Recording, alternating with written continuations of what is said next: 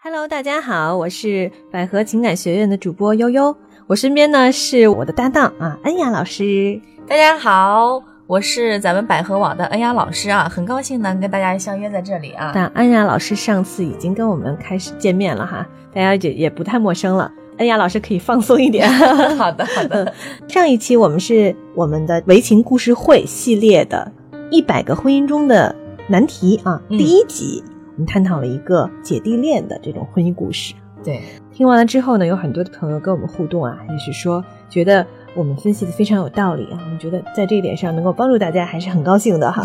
那么我们今天啊是第二集，第二集讨论的是什么样的话题呢？呃，这个话题呢，可能现实当中大家也遇到，嗯嗯、或身边的朋友都有遇到过啊。嗯就是说，房产证上不愿意写我的名字的男朋友，是否值得托付终身呢？嗯，他其实已经是未婚夫了啊，实际上、啊对对对，嗯，这样的就是一男一女谈恋爱啊，如果房产证上不愿意写名字，哎呀，是不是不值得托付终身呢？听起来好像是一个很严重的问题。嗯不过这个故事到底是什么样的呢？恩雅老师，你来跟大家讲一讲吧。嗯，好的好的，我来给大家分享一下啊。这位朋友呢是这么说的：说我和男友恋爱三年了，感情一直挺好。最近呢打算买房，但是出了点问题。由于是婚前买房呢，卖房者说不能写两个人的名字，谁的公积金贷款就写谁的名字。那他的公积金呢不高，贷款额度不够，我的额度呢比他多些，首付三成，再用公积金贷款，刚好额度能满足。但这样呢，就只能写我的名字。他说他父母的意见是，他们出首付，不能只写我自己的名字，提出了要商业贷款。我们经济条件一般，商贷呢，我们需要多支付近十万的利息。他说，要么先办结婚证，但我的家人呢表示，没有经过提亲定亲是不可能先办结婚证的。最后呢，他的决定是商业贷款，房子他写父母的名字。我很疑问，为什么不用利息低的公积金贷款？难道就因为只能写我名字吗？但是还贷的也是我啊，更何况婚后可以追加名字的。我家人表示这样的人不够真心，不值得嫁给他，要我分手。之前呢，他对我一直很好，很包容我，我们基本没怎么吵过架。我现在非常痛苦，想听听专家的意见。哦，其实你看，再好的情感，很多时候到了这个经济问题面前，对，哎，就会有问题。尤其是到这个结婚快要结婚的时候，办事儿的时候，买房的时候，其实很繁杂的。对，这个时候就牵涉到一些利益的问题了。矛嗯盾就来了。嗯，这个故事其实我当时看了第一眼看了之后，我觉得我们可以分析一下，嗯它现在是一个什么样的逻辑？因为听起来是一个女孩子在讲述嘛，但实际上我们也可以一起来分析一下这个故事它的问题到底在哪。其实只要一分析啊，你就会发现中间的很多问题。对对，嗯，呃，现在的故事是这样的，就是一男一女谈恋爱三年了，准备结婚啊，这个无可厚非。嗯但是呢，哎，在买房写谁的名字这个问题上，大家有点意见谈不妥了，， 了谈不妥了。嗯。对，那么一般在生活中的风俗是什么样的呢？一般好像都是，啊、男方买房子，女方装修都哈，是这对样对的。啊，然后男方呢，就是父母出首付，这也合情合理。然后呢，两个人可能一起一起交这个这个这个还贷款嗯还贷款，一起还贷款。用至于用谁的公积金，用谁的这个这个什么，或者是是不是用商业贷款，这些好像都是可商量的。商量的对，嗯都是可以互相去体谅啊，互相去去商量着来呀。对，但是现在这个情况可能搞得有点儿有点儿别扭了，因为最终的确是他父母最后写的是用了商业贷款，然后他父母的名字。那其实这套房子的确就跟他们没有什么关系。嗯对，父母可能想说，那这个房子干脆给你们当婚房吧。嗯，但是这个女孩子的感觉就是会觉得说，哎呀，是不是这个男的不够爱我，不愿意为我付出？嗯啊，然后这个男生的家里呢，也许会认为说，哎呀，你看他这点儿都舍不得给你啊，嗯，是不是是不是 不爱我 呀？或是不是什不么的？爱你啊？所以对还要他分手，嗯，搞得有点太严重了。对，嗯，其实首先两家并没有说坐下来去商量这件事情，我觉得都是以自己的利益为出发点嗯啊，光考虑了自己这这方面的单方面的，比如男的说啊，我要付首付，那个就得写我的名字，对吧？女的想呢，呃，你我这边可以贷款，可以那个利息低一点，你不用我的，因为要写我的名字，全用我的名字，你不放心，所以两个人呢就会开始觉得互相觉得啊，对方都不能给对方安全感，嗯对对，吧？所以说他俩就会产生矛盾。双方的家长在这个故事里边呢，好像扮演了非常非常重要的角色对对对，哦。两个人都谈了三年了，在这个事情上，居然两个人也没有什么想法，也没有商量过，都很幼稚，没有主见，嗯，然后都听自己家里人的 说法，对对对感觉是两家在打架。嗯，对，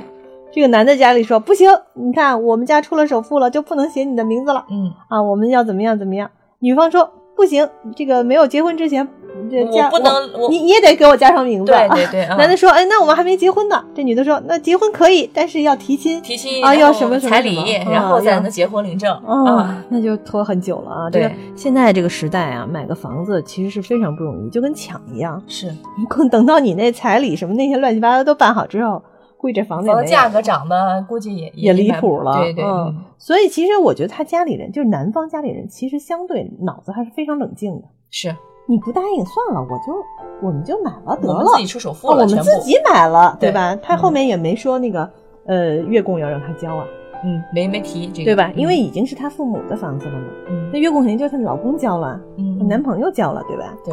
但是这个女方就觉得，哎呀，你看你这个好像就不在乎我了。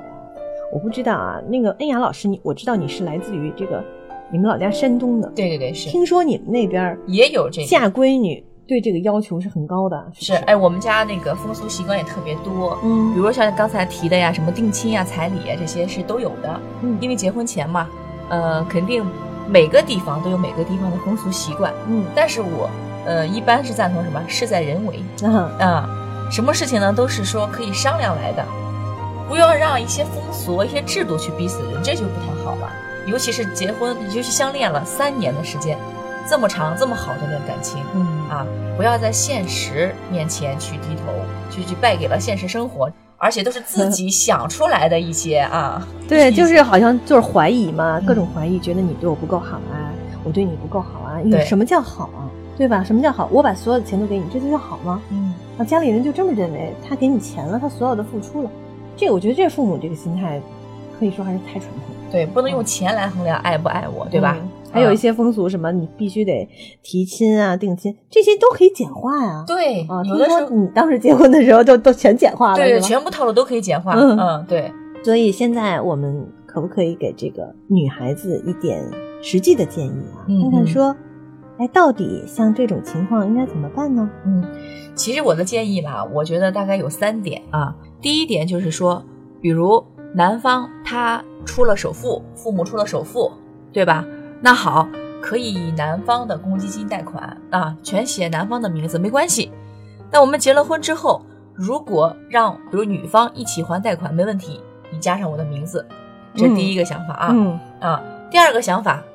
比如说我女方我自己出首付，全写我自己的名字，嗯，就是啊我们家自己家买，相我对于自己买可以相了吧当于买一个。然后至于那个月供你供不供，那反正我回头给你加上名字加你名字啊。哎，对，这俩一商量就好，公平吧？ 对啊，再一个第三点，第三点什么呀？你们俩共同，因为结婚嘛， 嗯嗯，不光是谁必须出房子，嗯谁必须出人，必须写谁的名字，你俩一人付一半首付。就是像比如首付三十万啊，各家各出一半儿啊，这样的话对大家都没压力，是你父母也没压力，他父母也没压力哈。嗯，然后反正以后月供也得你们你俩们得小交，两也口不可能别人来给你交。对对对，啊，那么这样的话呢，那就还是得领个证啊。嗯比如说用我的用我的公积金，我公积金额度比较大，用我的公积金，然后呢，咱俩就各各出一部分首付，对然后先写上我的名字。一般来讲，像这种情况，我们男方可能就愿愿意意了了啊，对因为大额都是对方出的嘛，嗯是不是？，对，嗯，但是他就就是好像这个事儿就是就现在像拉锯一样拉扯，拉扯过来，拉扯过去。对，就嗯扯过来扯过去，扯到最后，其实最伤的是感情。对，在这个过程当中，大家会觉得说，你看他们家不尊重我们家，哦我们家我们家会觉得说，你看他不尊重你嗯对，啊，他不爱 你，他不爱你啊，女方就会产生，女孩子会产生，大家都没安全感。嗯，其实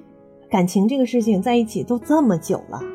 两个人谈恋爱三年了，是不是？而且一直很好，应该很好沟通的。是，其实大家都互相了解了，其实三年，已经不短了，三年恋爱时间，嗯彼此都这么了解，如果为这样的一点事情，可以说在你们的感情面前，这算很小很小的一件事情了。真的是，对因为其实婚姻当中要出现各种各样意想不到的事情都可能发嗯生。如果连这一点小事儿啊，怎么来分钱这事儿，或者怎么来花钱这事儿，大家都已经没法达成协议了，那就很糟糕了嗯啊、婚姻本身其实也是一个经济个体，嗯对吧？经济联合体。所以，像这个故事，当然到现在有确认的，最后他不是有个结论吗？他说他们家决定还是他父母拿首付，然后用父母的名字，嗯嗯可能就是用他这个商业贷款。那如果这样的话，严格来讲，这个女的是不需要再付这个任何任何的费用用了，嗯，对吧？对，而且不需要付，她完全可以把自己的钱攒起来，然后回头咱们再买一套，嗯啊，都是可以的，对对对，是吧？嗯男方来承担这个费用， 嗯，呃，这个这个也没有什么不行的，对，是等于是这个男方买了房子，然后让你嫁过来， 对，你就就这样白你白住啊，对 对对，OK 了你，要愿意嗯说，哎对呀，我给你负担一点点月供，那也是合理的，对你我就是相当于交点租金呗，将心比心嘛。如果说啊我愿意跟你一起还贷的话，后期就加上名字了嗯啊，不要僵持在这个地方。对，但是单从这个故事上，我觉得可能还是有一些隐情，比如说，嗯、南方的父母呢，就是相对比较现代，北方的父母可能比较传统。对，你知道现代的一件观点呢，就是觉得我们要分清楚，嗯嗯，啊，大家谁都别欠对谁了，分清楚就解。释的很对，这两个观念的碰撞。哦对，说其白了实也这是，两家观点是不一样的，有差别的。嗯所以尽管谈了三年，但到现在还是会爆发出这种事情。嗯那么女方家可能就是比较传统，他们觉得说，哎呀，就都得男方怎么样怎么样，或者你不经过那个提亲那个过程，据说那个过程也是要给钱的，对吧？对对对，因为那个一般提亲，然后彩礼钱就是就是钱的，就谈谈钱的问题 了啊。所以我觉得这些事情啊，换到父母的角度哈、可能也得为儿女着想一下。嗯，你看你们这么争一下，最后搞得还让他的女儿跟他分手，你看这是有点过分了。是，嗯，这不不是往里撮合了，只是拆散一对一对小小恋人了啊。其实对于这个谈恋爱的男女来讲，青春很短暂，嗯，能好三年，在现在这个社会，能好三年也不容易了。对，对而且能好三年也不争不吵，而且男生对女孩一直很包容，这是很难得的一件事情。几乎没怎么吵过架。对，如果哎呀，这个万里长征到了最后一步，啪，哎呀，就前功尽弃 了，觉得太不太可值惜得，啊嗯，太对对对可惜了。不知道哈，这位女士，嗯，嗯，他们有没有这个姑娘有没有听到我们的节目啊？如果你听到我们节目，我们建议你还是先不要着急跟这个人分手，嗯啊，不值得。你们俩可以先谈一下，把你的想法再跟他好好的沟通一下，嗯说这个事儿反正就过去了，但以后在钱这个事情上，我们可以一起展望一下嘛。未来你们俩的这个结完婚，哎，这钱怎么花还是个问题吗？对，大家做一个好的规划，是共同拿出一部分钱，共同做一个共同账户，怎么样怎么样怎么样，还是哎谁主内谁主外等等嗯对对对啊，，这些一定要商量好。可以把这次呢当做一件好事儿啊，然后呢奠定一下你们以后婚后生活如何去处理这种问题，对啊大家也也都学会了。对，那你们这父母呢？我真的是觉得这女方父母真的值得谴责一 下。他也不是道德问题，他就是太传统了，他嗯可能也担心女儿受委屈。但是你觉得，当一个男的，比如说就在女儿嫁过去的时候，他就给很多钱的这种人，你就确定他以后你就一定会对他幸福吗好吗？对啊对一定会对幸福吗？对对对哦，难道这个感情这事儿就完全是用钱来衡量的吗？所以我觉得这一对父母啊，真的是想不明白，有点儿 啊。再一个建议小两口啊，父母的话我们可以啊顺从。嗯当然，我说的顺从是说顺着他去跟他去讲嗯你们的想法，而不是说只听父母的，对，没有自己的任何想法。啊对，你们俩自己肯定也有你们自己的想法。嗯如果连自己的主见都没有，那以后也很怎么糟组糕建家庭？嗯是对吧啊，，嗯，好吧，那么今天我们就给这个故事的这个主人公这样的建议吧啊。嗯，如果大家觉得我们说的还有点道理啊，愿意站在这个很现实的角度跟我们沟通也没问题，大家可以呃在我们的节目底下来跟我们留言互动哈、嗯，也可以关注我们的呃百合情感学院的这个微信公众号，叫百合网情感学院，这上面还有很多这样类似的故事啊 可对以对看得到。嗯当然，呃，一定要关注我们这个节目。下一期我们会讲什么样的故事呢？也是一个非常有趣的故事。相信你在你的生活当中，在你的婚姻当中，也可能会遇到类似的事情。最后，你要不要来个忠告？啊还是最后的忠告？呃好，最后的忠告啊，嗯、给所有的也即将步入婚姻的呃小恋人之间吧啊，给大家就说，如果你们足够相爱，走到了这一步，没有任何借口去拆散你们这么稳定的感情。既然走到这一步了，我相信你们是彼此考虑好了，而且是为彼此负责任的。无论在什么困难面前，你们两个即将成为一家人，应该共同联合起来，一起去面对问题、解决问题，嗯而不是去退缩、去迫害彼此的感情。嗯，所以说给你们的忠告就是，在你们的感情面前，任何问题都不是问题。好的，嗯在感情面前，任何问题都不是问题。好，那我们今天就到这里吧，再见。好，拜拜。大家好，我是百合网情感医院资深情感专家唐忠，有超过五千小时的婚姻家庭咨询经验。如果您在情感、婚姻方面有任何困惑，欢迎您拨打四零零幺五二零五五六，我们会为您尽快解除困惑。